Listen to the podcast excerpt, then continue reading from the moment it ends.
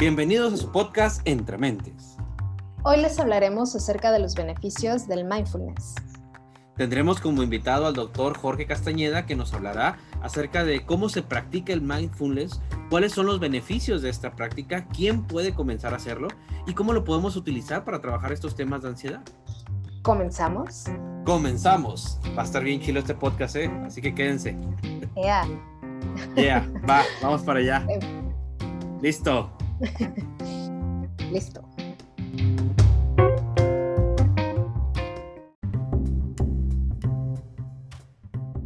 Pau, ¿cómo estás? Muy bien, muy bien, contenta. Otro jueves más de podcast y no cualquier jueves. Hoy es nuestro décimo, décimo podcast. ¿Y qué tenemos para hoy? No manches, ya son 10, 10, de este, 10 podcasts, ¿no? Y es el último capítulo de nuestra temporada, de nuestra primera temporada. Y hoy tenemos un capítulo especial porque tenemos de invitado al doctor Jorge Castañeda. Yay, aquí nos, nos faltarían las fanfarrias, ¿no? Y los aplausos. Wow. Sí, los aplausos. ¡Eh, bravo! Fíjate, doctor Jorge Castañeda. Ajá, dime.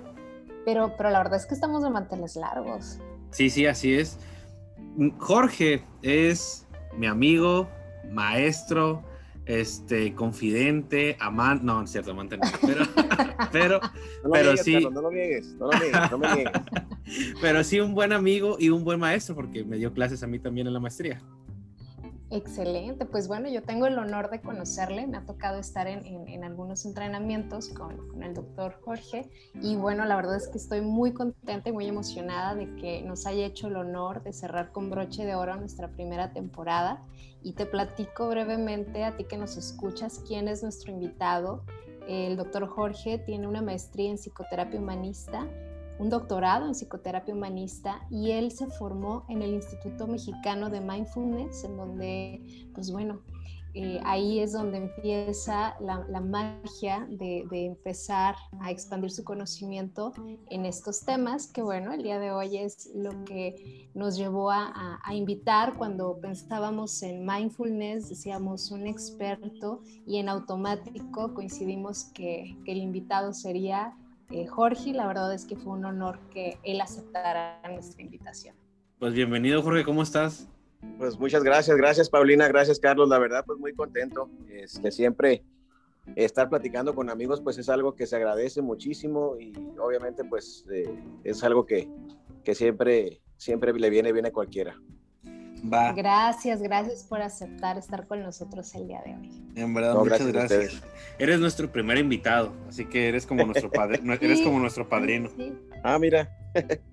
órale, órale. Justamente como nuestro padrino mágico de, de este podcast. De invitados. De invitados. Y aparte, fíjate que, que, hoy decíamos hace un momentito que, que, cerrábamos este primer episodio porque, bueno, viene el más, no crean que hasta aquí llegó Entre Mentes, eh, traemos nuevos temas que estamos preparando, pero justamente hoy queremos hablarles de mindfulness y los beneficios que el mindfulness le trae a la vida y en este caso queremos ligarlo un poco hacia, hacia la ansiedad. ¿Qué beneficios puede traer eh, eh, pues a las personas que de pronto hemos vivido eh, estas, estas crisis de ansiedad? ¿Cómo nos puede ayudar, Jorge?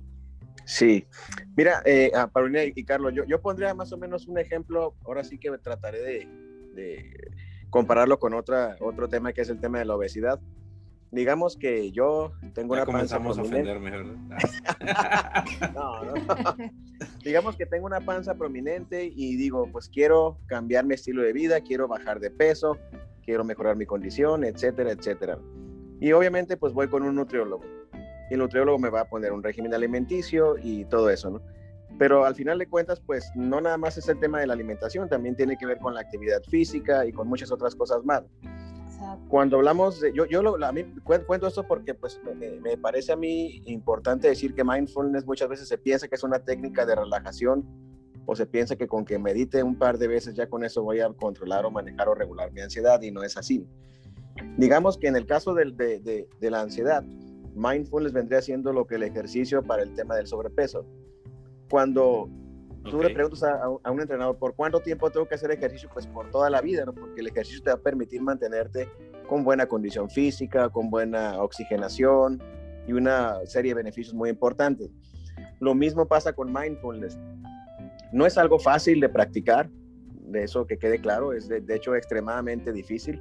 Se requiere cierto valor, cierto coraje para practicar mindfulness. Y tampoco es una técnica que dé, o una filosofía, o una práctica que dé resultados inmediatos. Así como el ejercicio. Si yo voy a correr al parque una semana y pienso que ya con eso ya la hice, pues claro que no. Yo tendría que adoptar el ejercicio como un hábito de vida. Lo mismo con la meditación, en este caso concreto con mindfulness, que es un tipo específico de meditación. Entonces, perdón que, que, te interrumpa, esto se me hace sumamente interesante lo que nos compartes porque justamente pensaríamos, y sobre todo en la ansiedad, que lo que hacemos en ese momento como arte de magia, la ansiedad desaparece. Entonces yo me pongo a meditar y digo, va listo, lo estoy haciendo como, como el doctor Jorge nos dijo en el podcast y, ya, desaparece. Y no, entonces esto que nos estás diciendo se me hace sumamente importante porque es algo de practicar todos los días. Sí, de todos los días. Y vamos a, tratar el tema de esta parte de desaparecer la ansiedad, no es por ahí más bien mindfulness lo que nos va a ayudar es a transitar la ansiedad. Es decir, la ansiedad como algo que puede ser incluso recurrente, pero que mindfulness va a ser, va a ser ahora sí que como si yo tengo condición física, por supuesto que tengo más posibilidades de hacer cosas que, que otras personas no harían. Lo mismo si yo practico mindfulness en los momentos en que tengo o estoy experimentando ansiedad, por supuesto que va a ser mucho más fácil transitarla. Entonces, primeramente hago esa aclaración. No es una técnica para suprimir, para eliminar la ansiedad, sino más bien para transitarla. Y ahorita podremos ya explicar exactamente por qué. ok. Oye, Jorge, y fíjate, yo tengo esta duda. Entonces, mm, porque la verdad es que conozco poco del mindfulness, me, gustaría, eh, eh, me gustaría si me pudieras explicar en sí qué es el mindfulness. Bueno, vamos a, vamos a verlo desde diferentes perspectivas. Ajá. Si lo vemos como definición, la definición con, coloquial y conocida y la más aceptada diríamos que la, definición es, de mindfulness es la atención sostenida y no valorativa sobre el presente, sobre la experiencia en el presente, evitando juzgarla, evitando analizarla, etc. Entonces, ya estamos hablando de atención sostenida. Entonces, mindfulness como un tipo especial de atención. No cualquier atención, sino una atención que se mantiene por un periodo prolongado de tiempo, que no juzga, que no evalúa. También mindfulness viene siendo un deporte mental un entrenamiento, una práctica. Y aquí la palabra práctica es bien importante porque este, no, si hablamos de mindfulness, pues seremos platicantes de mindfulness. Se requiere practicar, una práctica cotidiana, constante, que como decía hace rato, el compromiso es para toda la vida. Okay. Es, es, también una forma de drenar la mente, una forma así como que de limpiar, de, de, de, vaciar los parásitos mentales. De hecho, fíjate, hay un libro que se llama Yoga Sutras de Patanjali, que bueno, tendrá un poco de relación el tema del yoga, porque yoga no es nada más esta cuestión de ir a un salón y, practicar posturas, etcétera. Yoga es un concepto que es un poco más amplio. Yoga puede ser meditación, puede ser lectura, puede ser pintura, puede ser caminar, puede ser incluso meditar. Este, y para Patanjali, la definición de yoga, es un libro de hace 2500 años, vendría siendo algo así como el cese intencionado de los estados parasitarios de la mente, ¿no? O el cese intencional de la actividad mental. Es decir, lo que buscamos con mindfulness es eh, eh, estar en un estado de calma, de tranquilidad, de equilibrio, que nos permita sobre todo discernir. La palabra discernir es muy importante. Estamos practicando el discernimiento. Es decir, yo ser capaz de identificar las emociones, los sentimientos que estoy experimentando, pero verlos de una manera muy distinta eh, a, a, lo que lo haríamos de manera habitual. Es decir, si yo no logro discernir, digamos que la ansiedad o los sentimientos pueden de alguna manera revolcarme como olas que me revuelcan en el mar, pero si yo aprendo de alguna forma a navegar sobre ellas, esto es, va a ser un poco diferente. Por eso es el tema de, de discernir la, la, este, la experiencia presente.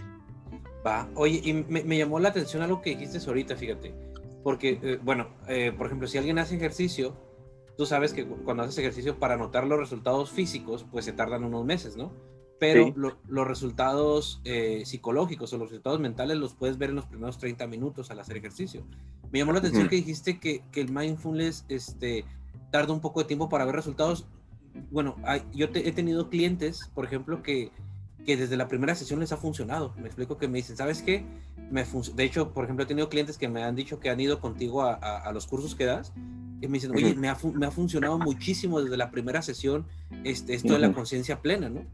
Pero te digo, me llamó la atención eso que dijiste que a veces se necesita tiempo.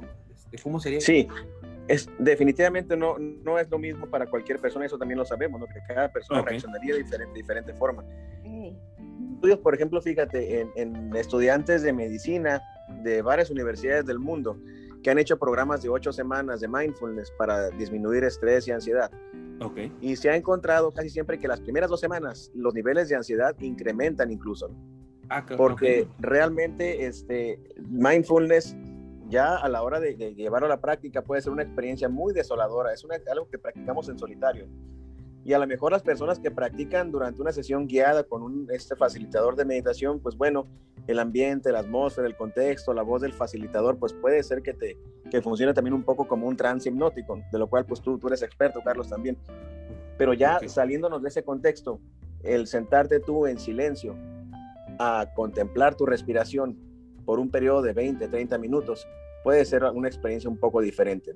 Si tú te metes a YouTube vas a encontrar muchas meditaciones guiadas y por supuesto la voz del facilitador pues es suave, tersa, te acompaña, te acaricia y eso está muy padre. Pero realmente la meditación se practica en silencio, es una práctica muy solitaria.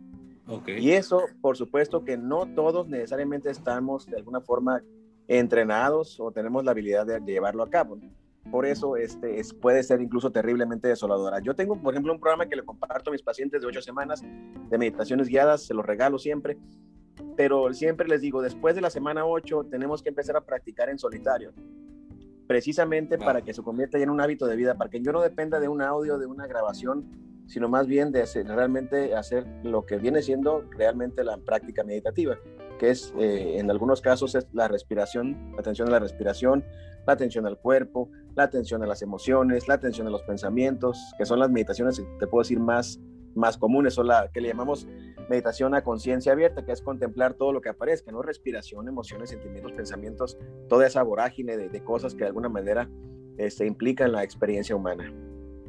Okay. fíjate que me, me, parece sumamente interesante esta parte y, cuando yo empecé a, a, practicarlo, este, algo que experimentaba es que, bueno, yo creía, cuando no, no conocía del tema, yo, yo creía que con el mindfulness, eh, como arte de magia, iba a sentir algo placentero, que iba a pensar en positivo, que me iba a llenar de energía y oh sorpresa, me di cuenta que eh, cuando habían emociones como eh, no malas necesariamente, pero que, que, de alguna manera estaban siendo fuertes como la tristeza o el enojo, pues lo único que pasaba es que al hacer mindfulness me, mantenía como más atenta a esas sensaciones, no solo e, en mi emoción, sino en mi corporalidad. Entonces al principio me asustaba, Jorge, porque decía que no debería de sentir bonito. Y bueno, después fui comprendiendo que no necesariamente, que el tener esta atención plena va a haber momentos tan agradables y que va a haber momentos que a lo mejor no son tan agradables, pero que, vale el poder darte ese espacio, ese tiempo y ese momento para poder contactar, sentir y dejar que poco a poco vaya fluyendo y se vaya drenando eh, esas sensaciones, haciéndolas bien, bien conscientes. Entonces, la verdad es que aprendí ahora sí que a catorrazo de, de que no todo era placentero en el mindfulness. No, definitivamente no todo es placentero y como les decía, no, hay momentos en los que realmente la práctica puede ser muy angustiante. Ah, hay una frase de un filósofo alemán que se llama Max Scheller que a mí me gusta mucho, que aunque no es un libro de mindfulness, es un, libro, es un libro de filosofía, pero dice algo así como, todo, todo dolor contemplado o todo dolor observado es casi lo contrario a un dolor sufrido.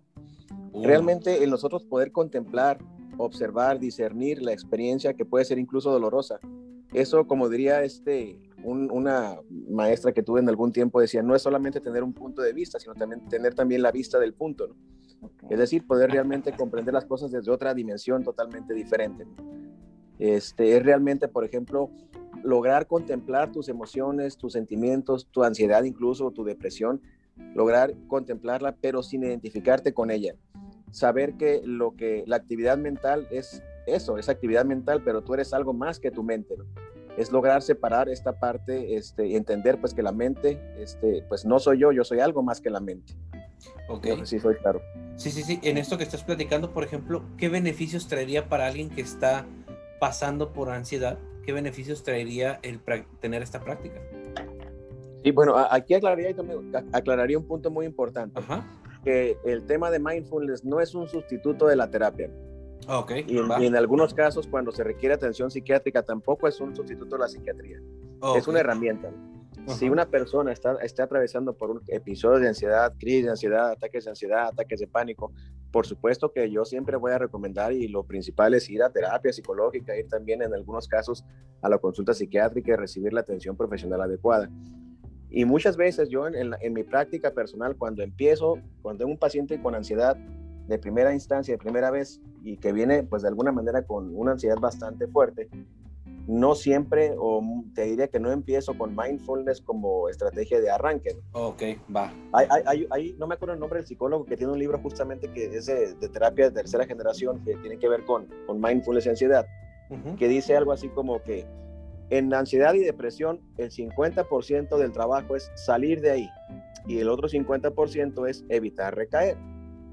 Y yo más bien pienso que mindfulness tiene que ver con la prevención de recaídas. De hecho, hay terapias cognitivo-conductuales que no las conozco a fondo, que las conozco nada más por encima, este, que precisamente tienen que ver con prevención de las recaídas en ansiedad y depresión, basadas en mindfulness, por supuesto. Claro, yo algo que descubrí, por ejemplo, cuando yo experimenté la ansiedad y que empiezo a adentrarme en el, en el mundo del mindfulness, cuando yo me levantaba, lo primero que empezaba era como hacer un escaneo de manera inconsciente de mi cuerpo, pero ya se me estaba haciendo como un hábito hacia, hacia buscar la ansiedad, ¿no? De decir, eh, ay, estoy empezando a sentir el pecho apretado. Eh, ¿no? Y empezaba yo, entonces ya cuando de pronto me cacho en el que yo estaba eh, generando como este ciclo vicioso, empiezo a detener esta parte con, el, con el, la reestructuración del pensamiento, ¿no? Decir, claro, Pau, lo que estás sintiendo es ansiedad. Y ya era como, ah, bueno, menos mal, es la ansiedad, ya está aquí. Entonces, a partir de ahí, como que mi ansiedad empieza a bajar y empiezo a implementar poco a poco los ejercicios guiados de, de mindfulness. La verdad es que yo tuve que empezar con ejercicios de 3 a 5 minutos porque me, me costaba mucho, eh, me pasaba lo que les platicaba hace rato, ¿no? Que sentía como que se agudizaban más esas sensaciones incómodas y yo decía, no, no, no, no, si esto no me está ayudando, entonces no me va a servir, ¿no? Entonces, conforme fui adentrándome más, ahora sí que me fui soltando y le fui perdiendo el miedo, me di cuenta que ese era el, el, objetivo, o sea, darle chance de sentir, ¿no? Entonces, yo empecé a hacerlo por las mañanas y la verdad es que me ha funcionado favorablemente ya, este, ya es como si el cuerpo lo necesitara, abro los ojos y empiezo a hacer ese escaneo, ¿no? Este, de cómo amaneció mi cuerpo. Y, y, es curioso, pero, pero de verdad, quienes lo han hecho lo, lo, entenderán y quienes no lo han hecho, practíquenlo. Es como si te dieran un shot de energía. Bueno, a mí me pasa así, como que me activa, me despierta y la sensación que va dejando en, en, mi cuerpo y en mi pensamiento es, es bien agradable. Bueno, en este momento ya lo disfruto. Sí. Fíjate, dices una cosa bien importante, Pau, que eh, el, el, tema del tiempo, ¿no? A veces, sobre todo cuando vamos empezando, o incluso algunos que ya tenemos tiempo practicando, cuando hace falta precisamente un, un espacio de tiempo para practicar por trabajo, por lo que tú quieras, al menos cinco minutos, ¿no? Pero aquí el tema es la constancia, el hacerlo todos los días el, no dejar la práctica. ¿no? Incluso los domingos digo, pues bueno, si no, si tengo flojera siendo cansado de perder 10, 5 minutos de, práctica, me van a venir bien y, voy a seguir precisamente este, con, esta constancia, porque es bien importante la constancia. Ahora, ahorita también que te escuchaba recordé un tema que es muy importante, ¿no? que, que tiene que ver con dos tipos de práctica. Lo que le llamamos la práctica formal es decir, voy a dedicarle yo 15 minutos o media hora a practicar mindfulness, a una hora más o menos establecida todos los días. Y lo que viene siendo la práctica informal. ¿Qué es la práctica informal? La práctica informal es llevar a la vida cotidiana las habilidades desarrolladas con mindfulness, porque también me faltó decir que mindfulness es una habilidad que se aprende, de hecho hay instrumentos para medirlo. Entonces, por ejemplo, eh, lo que llamamos la, meditación comiendo o mindfulness eating, que es realmente comer conscientemente saborear cada pedazo de comida, disfrutarla, sentir, o, a lo mejor no disfrutarla, ¿no? Pero sí al menos tener la oportunidad de percibir. Contemplar los colores, ¿no? Contemplar los colores, los sonidos, el aroma de la comida. Entonces, eso, por supuesto, también es, es una práctica informal. O, por ejemplo, en una conversación, cuando yo soy capaz de, de, mantener mi atención, este, desarrollando que conocemos que es la escucha activa, también es una práctica informal. Hacemos, por ejemplo, ejercicios de un minuto, de tres minutos. Este, hay un ejercicio que se llama drop, que de repente yo estoy así sentado, detengo lo que estoy haciendo, que quiere decir precisamente detente, respira, observa y prosigue. Me detengo, respiro, soy consciente de la respiración, comienzo a observar todas las cosas a mi alrededor como si fuera la primera vez y prosigo. Me lleva un minuto o dos minutos y lo puedo hacer dos, tres, cinco veces al día y es también ya practicar mindfulness de manera informal. Entonces, eh, es algo muy, muy importante. Trastos, ¿no? Lavándolos, exactamente, pero viendo la espuma de, del jabón Acción Limón con Disolvex, corta la grasa en segundos y se espuma y dura y dura y deja los trastes eh, rechinando de limpios. Salvo nuestro patrocinador. Ojalá que fuera Oye, pero fíjate, ahorita que estás diciendo eso, eh, en Netflix antes había un documental, ya no sé si está todavía, pero había un documental del hombre más feliz del mundo. No sé si lo ah, llegaron a ver. Sí, sí, el monje es, Ricardo, no, me acuerdo su nombre, pero sí. Algo, ajá, sí, de, acerca de un monje. Y hablaba, y de hecho creo que tiene un libro, ¿no? De el hombre más feliz del mundo y algo así, ¿no? Y por ejemplo, hablaba de las, de las prácticas del mindfulness y eh, una cosa que se me hizo interesante, no recuerdo si fue ahí en el documental o fue en otra plática que dieron que le analizaron el cerebro acerca de haber hecho estas prácticas durante no sé cuánto tiempo. Este, eh, y decían que había un, crecimiento en el, en el frontal, en el lóbulo frontal, ¿va? O en el neocórtex. Sí, hay, ¿no? Eh, sí lo ok, ¿va? ¿Cuánto tiempo? Porque bueno, el neocórtex, para la gente que nos está escuchando, el lóbulo frontal, ahora sí que es lo que nos hace humanos y es donde está en realidad, la, bueno, la inteligencia, eh, le llamamos funciones ejecutivas, que es lo que nos ayuda como a, a este, resolver problemas, lo que es la inteligencia, ¿no? Entonces, a eso se dedica el frontal, ¿no? Y, parece que hay un crecimiento en el frontal. Y, me gustaría que me explicaras eso, porque se me hace bien. Sí, hay varias cosas que suceden a nivel físico con la práctica de mindfulness, ¿no? Aquí no, no, no sé cuántos años tengan que pasar, pero pues yo diría así, a, a ah, de buen calculo unos 3, 5 años de práctica. No es algo que ocurra de manera inmediata. Eh, es, sí, por supuesto, el neocórtex. También hay cambios en, en la parte, en la amígdala no sé, alguien me comentaba alguna vez que cuando hay ansiedad y depresión hay alguna inflamación en la amígdala, pues bueno, tiende a desinflamarse. También hay de alguna manera, a, partir de los 20 años comenzamos de alguna forma a perder este material neuronal. Hay también por ahí una recuperación este, eh, en todas las partes del cerebro. La ínsula también, que es una, es una zona que tiene que ver incluso con las funciones este, de las vísceras, también sufre cambios. ¿no? Entonces sí hay, hay, un beneficio este, importante en, en, el tema de, la, de, la, estructura cerebral y ya está este, estudiado, documentado. Por ahí tenemos algunos artículos que podemos compartir con la gente que nos escucha aquí en Entrementes. Y, y también hay otras cosas que son bien importantes. ¿no? Ahorita con el tema de la pandemia, del COVID-19, sabemos también que la práctica de mindfulness, la práctica constante, cotidiana, beneficia este, a la función inmunológica. Y eso es muy simple de explicar. Sabemos que el estrés es, es, un inmunosupresor. De hecho, si a una persona le van a trasplantar un órgano, le dan medicamentos que se llaman inmunosupresores, que son para que el cuerpo no rechace eh, al órgano trasplantado y que no son otra cosa más que sustancias que producen un estrés artificial químico dentro del cuerpo. Entonces, mayor estrés, menor función inmune, menor estrés, mejor función inmune. Pero hay otra cosa muy importante que tiene que ver con la genética, que también creo que ya lo hemos comentado en otros espacios. Por ahí en 2009, una este, mm, doctora este, norteamericana, Elizabeth Blackburn, y otros tres científicos también norteamericanos, fueron dos mujeres y un hombre, o tres mujeres y un hombre, no recuerdo, este, obtuvieron el Premio Nobel de Medicina por un descubrimiento de una, de una enzima que está presente en el ADN, que se llama telomerasa o telómeros.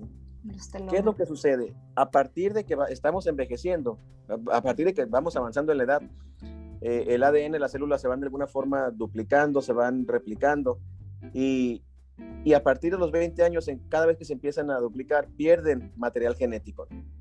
Eh, se, se, va perdiendo ese material genético por cuestión y por eso envejecemos.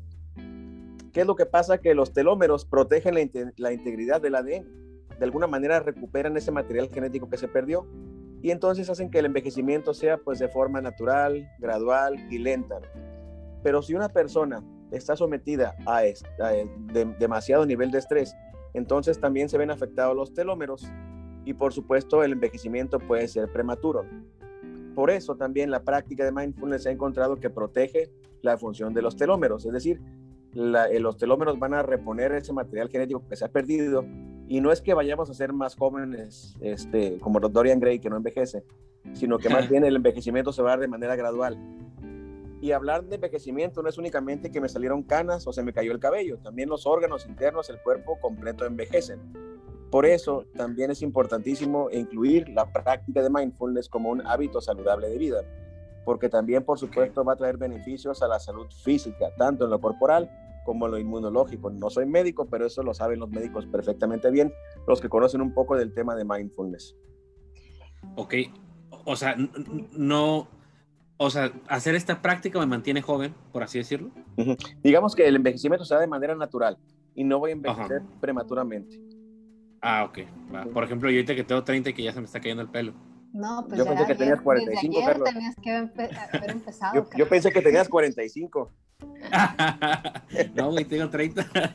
Oye, fíjate, a mí me pasa algo con la práctica, porque yo, la verdad es que yo lo he intentado hacer, yo he intentado meditar varias veces. O sea, sí lo he intentado. Este, de hecho, en, en, en Netflix hay, hay un hay un programa, no sé si lo han visto, que se llama Headspace, que subieron donde está muy padre, donde vienen como pequeños ejercicios de meditación, ¿no?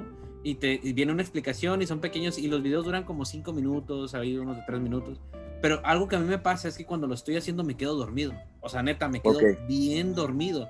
Y es, me es muy difícil mantener la conciencia, o sea, estar respirando y mantener la conciencia. O sea, me, y me ha dado vergüenza porque he ido a una, tengo una amiga que es maestra de yoga que hace también este mindfulness y este tipo de meditación. Y me pasó una vez, ¿no? Que fui con ella y estaba su, estábamos en su grupo y yo, yo estaba roncando, o sea, y me despertó así de que, hey, me estamos en la clase, ¿no? Y ella pensó que estaba jugando, pero no, o sea, yo me quedé bien dormido y estaba roncando, ¿no? Entonces me, pasa eso, ¿no? ¿qué podría comenzar a hacer yo para, o la, la gente que le pasa ese tipo de situación? Bueno, primeramente recordar que mindfulness es una actividad, es como un deporte y si yo estoy cansado y voy a hacer un deporte, pues definitivamente mi rendimiento no va a ser el óptimo. Okay. Por eso a mí me gusta mucho meditar en la mañana, como, como Paulina, ¿no? Porque precisamente es cuando me estoy levantando y tengo energía para hacerlo. O a mediodía, a horas que yo sé que tengo energía. En la noche a mí particularmente me cuesta mucho trabajo porque ya termino muy cansado de mis sesiones. Si no tengo tiempo para meditar en, la, en el día, en la noche lo hago nada más por cinco minutos porque sé que no me va, me va a costar mucho trabajo hacerlo por más tiempo. Mm, ok. Ahora, un tema que, que, no hemos mencionado que también es muy importante decir, y ahorita me, me, acabas de recordar esto, Carlos, con lo que me comentas, es que mucha gente te va a comentar en, en la práctica de la meditación que se distrae con mucha facilidad. Uh -huh. Y es que aquí hay un tema muy importante, porque dicen, es que fíjate, profe, o fíjate, Jorge, que no pude meditar bien porque me distraje mucho. Pues precisamente la, la distracción es parte de la práctica la mente no, no, no, no, no, no, digo, siempre se va a distraer. Lo que hacemos es educar a la mente para que cada vez que se distrae, cada vez que me distraiga, voy a regresar nuevamente en una actitud amable, compasiva, ecuánime, a contemplar lo que esté contemplando. En este caso puede ser la respiración. La distracción es bien importante, es parte de la práctica. En, en todo caso, pues no, no, noto o anoto o tomo conciencia de las cosas que me están distrayendo y soy capaz de soltarlas, ¿no? Dice la meditación guiada, observar las cosas como si fueran nubes que flotan en un cielo blanco o como si fuera agua de río que va fluyendo y regresar siempre a mi intención de mantener la misma calidad de atención sobre la respiración momento a momento. Si me distraigo, no pasa nada, regreso. Me distraigo, no pasa nada, regreso. Ese es, es en sí la práctica de mindfulness. Ahora, algo también, por ejemplo, que yo podría recomendarle a alguien que va empezando eh, a meditar y que no quiere usar audio? Uh -huh. Uh -huh. Puede ser, por ejemplo, empezar a contar respiraciones. Eh, siempre es muy importante la postura, que puede ser sentado, puede ser acostado. Lo que es muy importante es que la, la, la espalda, la columna se mantenga erguida, erguida recta, como una actitud así como si fueras una montaña. Este, okay. Y puedes, por ejemplo, cerrar los ojos, ¿para qué? Para evitar las distracciones y comenzar a contar respiraciones, a contarlas, no así uno, dos, y te vas contando. Puede ser que quieras contar hasta 100, hasta 200, 400, o contar en serie de 10 en 10, de 20 en 20, como tú quieras. Pero eso es un, una práctica muy fácil de hacer, muy fácil en cuanto a entenderla. Contar claro. respiraciones. Y si tu mente se distrae, no pasa nada. Vuelve a regresar. Siempre recomiendo, por supuesto, tener un cronómetro a la mano y poner, digamos, si voy a practicar 5 minutos, contar el tiempo. Si voy a practicar 20 minutos, contar el tiempo. Hay muchas aplicaciones este, en, la web, en, los celulares, en los móviles, que tienen, este, pues sí, meditaciones guiadas, pero también tienen el cronómetro. Y ahí de alguna manera puedes ir llevando tu registro, tu control del tiempo que has meditado, de los días que has meditado, de los días que has faltado, etcétera. Entonces, hay herramientas a la mano para todos. Y, por ejemplo, ahorita algo que, platicaba Carlos de que se quedaba dormido, bueno, a mí me pasaba al inicio también y algo que me ayudó fue empezar a hacer la meditación sentada, este, con, con, mi espalda pues derecha y con mis pies al piso. Entonces, cuando la hacía acostada, boca arriba, como estaba tan cómoda que pasaban cinco minutos y ya estaba dormida. Cuando empiezo a hacerla sentada, eh, lograba mantenerme despierta o, consciente este, durante esos cinco minutos, Entonces fui como retando yo misma esta parte de, irle subiendo, yo empecé a hacerlo gradual, le subía como un minuto, ¿no? Este, por semana. Entonces, hasta que de pronto no, no, sé en qué momento pasó, que, bueno, ya puedo permanecer bastante tiempo, pero eh, yo creo que es natural, ¿no? Que al principio cueste trabajo y algo que yo también esperaba en, mi, en mi cuestión meditativa es que mi mente se pusiera en blanco. Yo decía, no, pues sí. no me pasa. O sea, yo frustrada, ¿no? De que en qué momento voy a ver todo blanco, ¿no? Y hasta me imaginaba un cuarto blanco, pero hasta el hecho de imaginar el cuarto blanco, o sea, estaba creando un escenario. Entonces yo decía, no, o sea, ¿cómo funciona esto de la mente en blanco?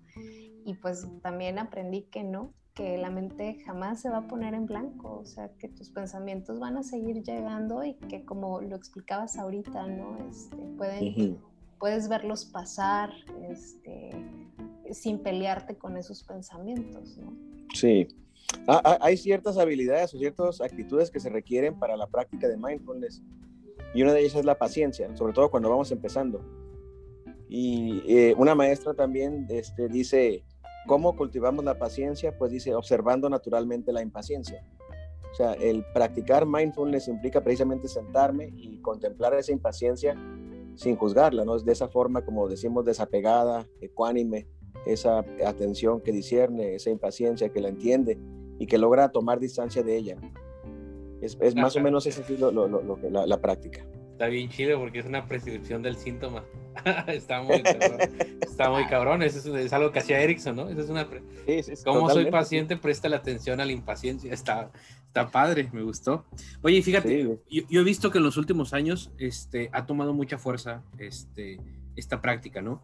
Eh, y, por eso te invitábamos por la cuestión de la ansiedad. Entonces, yo ahorita estoy entendiendo que cuando tú trabajas eh, eh, el mindfulness con, con alguien que tiene ansiedad es como para evitar las recaídas, es así, ¿verdad? Para evitar las recaídas, sí, porque estoy desarrollando habilidades, estoy entrenando mi mente, la estoy acondicionando precisamente para que no, pues tenga, tenga más vigor, más energía, más fortaleza y no caer tan seguido, tan frecuentemente en episodios de ansiedad. Ok, y lo que infiero también es que si tenemos esta práctica desde antes, podemos evitar caer en ansiedad, ¿no? O podemos reducir el hecho. Totalmente, ¿no? ¿Y quién puede practicar mindfulness? Pues todo el mundo, ¿no? No necesito tener ansiedad para practicar mindfulness. He visto, he visto que eh, hay escuelas desde que son bien pequeñitos, ¿no? Desde que son bien niños, les enseñan este, este tipo de prácticas y lo que yo le encontraba sentido es que, por ejemplo, hay ciertas actividades eh, que se hacen con los jóvenes cuando están en kinder, por ejemplo, para, para desarrollar las funciones ejecutivas, ¿no? Sí. Este, y muchas de esas funciones tienen que ver con esta práctica, por ejemplo, lo que me estás diciendo, ¿no? Lo de contemplar, por ejemplo, lo de darse tiempo para respirar. Básicamente el, hecho de contemplar ya es una práctica de, estar desarrollando esas funciones ejecutivas. Y me llama mucho la atención que en varios países, de hecho son países primermundistas, se toman este tipo de técnicas desde bien chiquititos. ¿no? Sí, en Gran Bretaña, en, las escuelas de educación primaria es ya una materia incluso dentro de los programas oficiales de estudio. En algunas escuelas, digamos, de Estados Unidos, pues hay muchas escuelas particulares, ya también se incluye mindfulness. Y no sé, en México he, sabido de alguna que otra escuela primaria este, en México que sí ofrece este tipo de formaciones. Tendrían que ofrecerse siempre desde chicos porque pues obviamente si empezamos a temprana edad, pues va a ser mucho más fácil que adoptemos la práctica.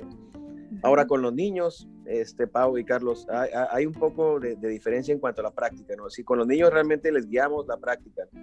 Y yo he visto meditaciones para niños y son un poco así una mezcla de hipnosis con, con meditación. Porque el, niño, el niño vive su, su, vida diferente. El niño siempre está en, en pues ahora sí que siempre está en trance.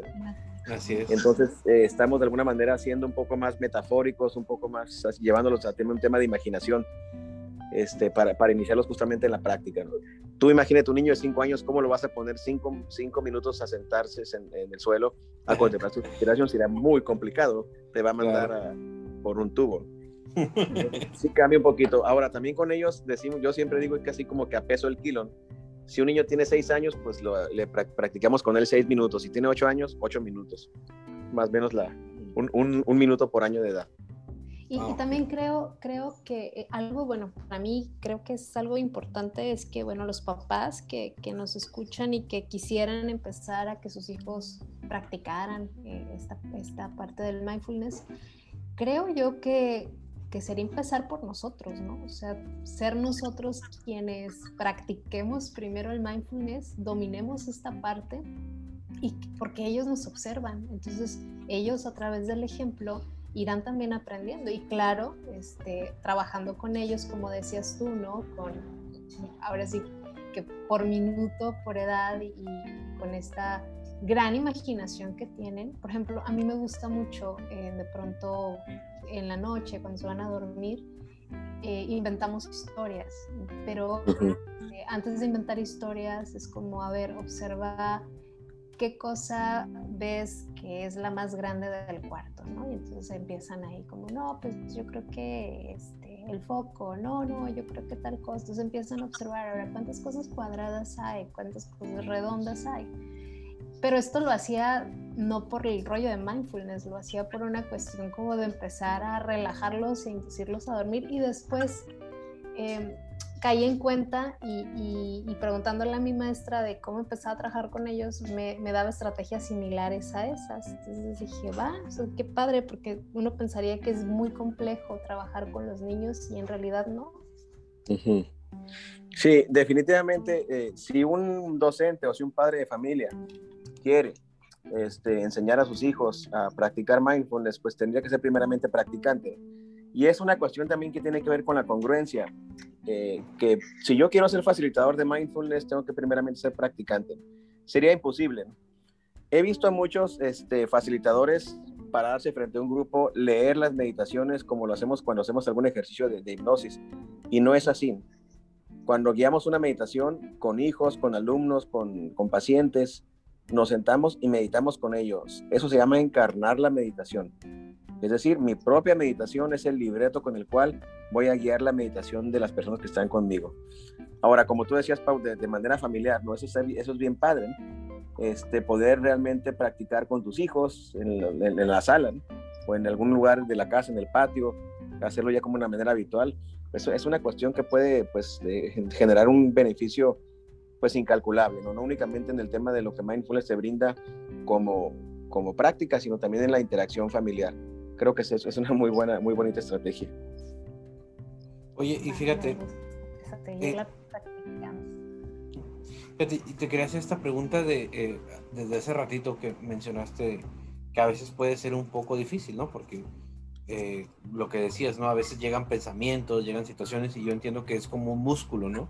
Tú vas trabajando, prestando la atención a este momento, este, pero eso, eso es algo que es más interesante y a la vez paradójico, porque a final de cuentas lo único que existe, pues este momento, e, es este momento en el que estamos, ¿no? El pasado es una construcción, el futuro también es una construcción, solo existe este momento. ¿Por qué es tan difícil prestarle atención a, este momento, sabes? O sea, eso, eso me llama mucho la atención. O sea, si al final de cuentas es como si, es como si, no sé, si alguien me aventara una piedra, pues la piedra la voy a sentir cuando me la avienten, porque está, está sucediendo eso, ¿no? Este, eh, ¿cómo, es que pasa que es tan difícil observar este momento si es lo que, si es lo que tenemos en realidad, es lo único que tenemos este momento. Sí, fíjate, con esto, Carlos, me acuerdo siempre de aquella frase de Carl Jung que decía, la mente es como un péndulo que va y viene, oscilando entre el sentido y el sinsentido. Ajá. Y, y, es que es difícil realmente mantenerse en el presente, es extremadamente complicado. Uno pensaría que se da por, por de forma natural, Exacto, pero más bien es algo que tenemos que aprender. Ajá. Y, algo que tenemos que entrenar, el mantenernos en el presente. Sí, yo pensaría que es algo de manera natural, el, estar aquí, el estar enfocado, ¿no? Pues yo ahorita me estoy preguntando en dónde, en dónde está la mayoría del tiempo mi mente. Sí. que eso ya es, es, es, una, es una práctica de mindfulness, realmente darte cuenta de dónde está tu mente en, la mayor parte del tiempo. Eso es discernir precisamente.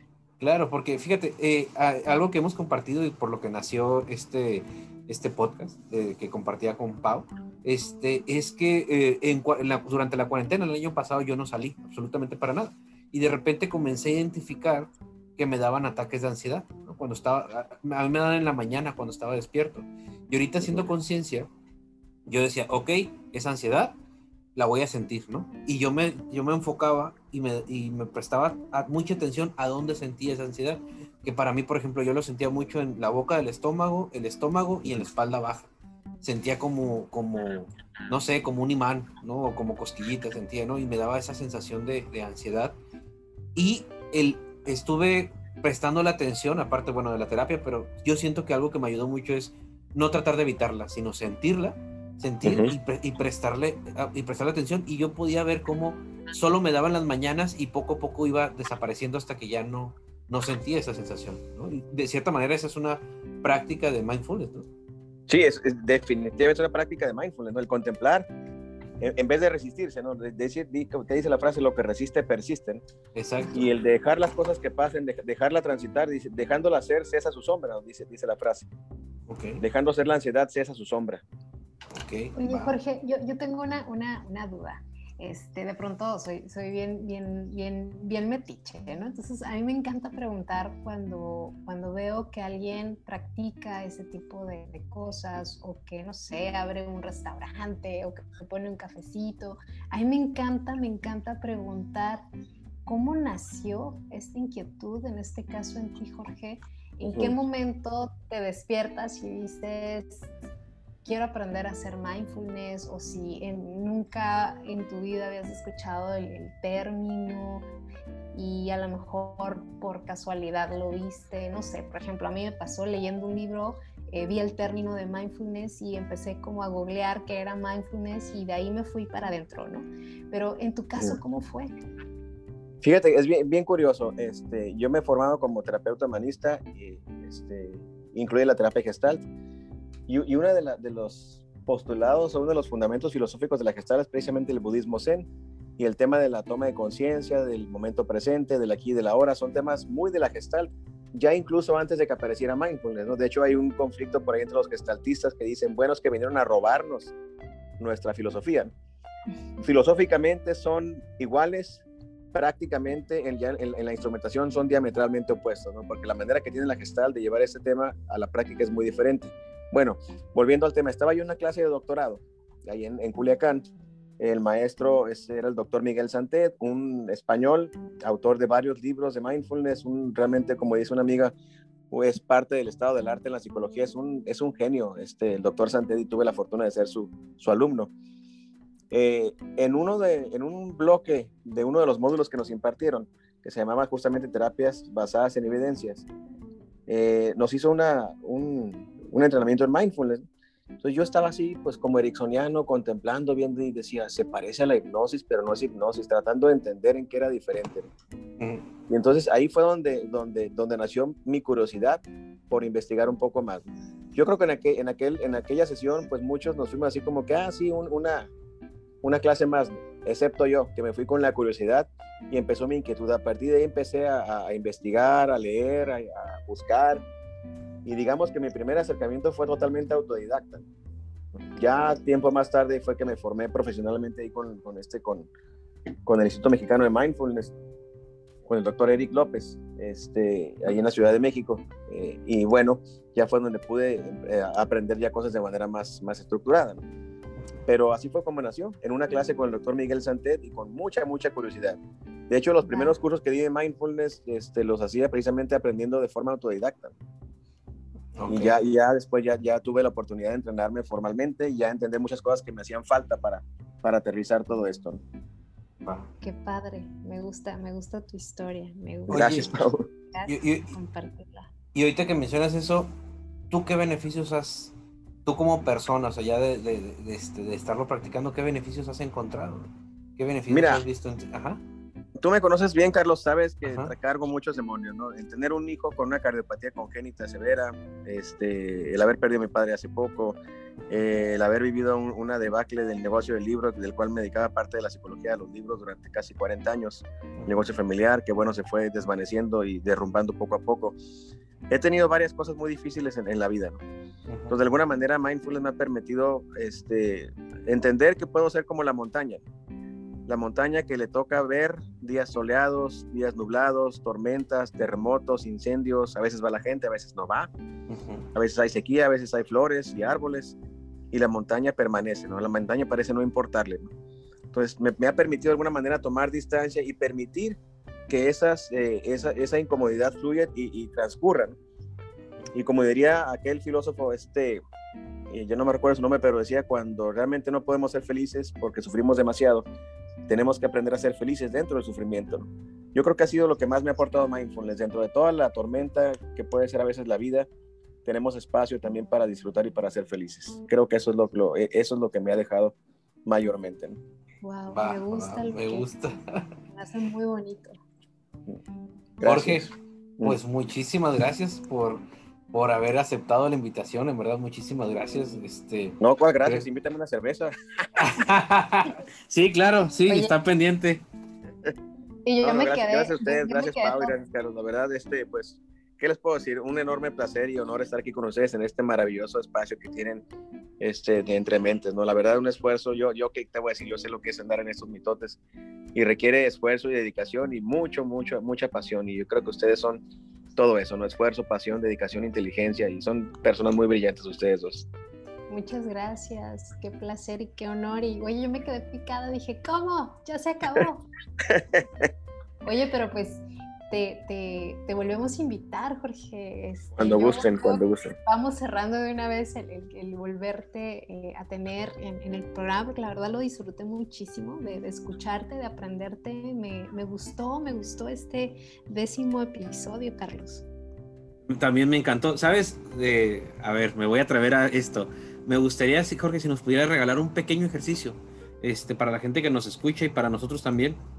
Este, un pequeño ejercicio, si nos pudiera regalar hacerlo a lo mejor de un minuto. Digo, tenemos tiempo, ¿no? El podcast no, no, es como que no este, ahora sí que podemos expandirnos, ¿no? No sé si nos podrías... ya tenemos un nuevo patrocinador, ¿no? Este, así es. Acción con Isolvex, se corta la grasa de segundo, su espuma dura y dura, deja usted estar rellenando limpio. Lo que no saben es que Jorge es locutor, ¿eh? Más cosas a mejores precios, solo en... Sí, ¿no? Ándale, e-, e-, era locutor, ¿verdad? Hace mucho tiempo era locutor. Sí, sí, sí, sí. Y pues tiene la voz de locutor. ok, vamos a hacer este que les comentaba. Eh, el ejercicio se llama drop. Ok. Eh, en inglés se llama stop, en español drop, así como gotas, detente, respira, observa y prosigue. Es un ejercicio de práctica informal. Ok. Eh, que yo lo que recomiendo es hacerlo pues tres veces por día o cinco veces por día. Ok. Entonces vamos a hacerlo. En este momento, la gente que nos está escuchando, les invito a que se detengan o detente detén lo que estás haciendo, si estabas manejando, si estabas escribiendo, detén lo que estás haciendo. Y luego respira. Haz una respiración profunda. Toma conciencia del aire que entra por la nariz, soltando. Toma conciencia de esa respiración y comienza a contemplar la respiración. A notar la diferencia de temperatura del aire al ingresar y al salir de la nariz. Y quédate así un momento contemplando tu respiración, sintiendo el movimiento del pecho, del abdomen, de las costillas. Y sé consciente de que estás respirando. Y luego observa. Comienza a observar las cosas que están a tu alrededor. Tal vez alguna taza, alguna mesa, algún sillón, algún árbol, alguna pared, lo que sea que esté. Comienzo a observar las cosas como si fuera la primera vez que las observas. Con esa actitud de principiante, como si fueras un niño que observa algo por primera vez y que lo está conociendo. Y observa sin juzgar, sin evaluar, simplemente toma conciencia de las cosas que están frente a ti. Comienza a observar cada cosa, notando su presencia, su forma, su color, su temperatura tal vez. Y luego prosigue, sigue con lo que estás haciendo y continúa tu vida de manera natural.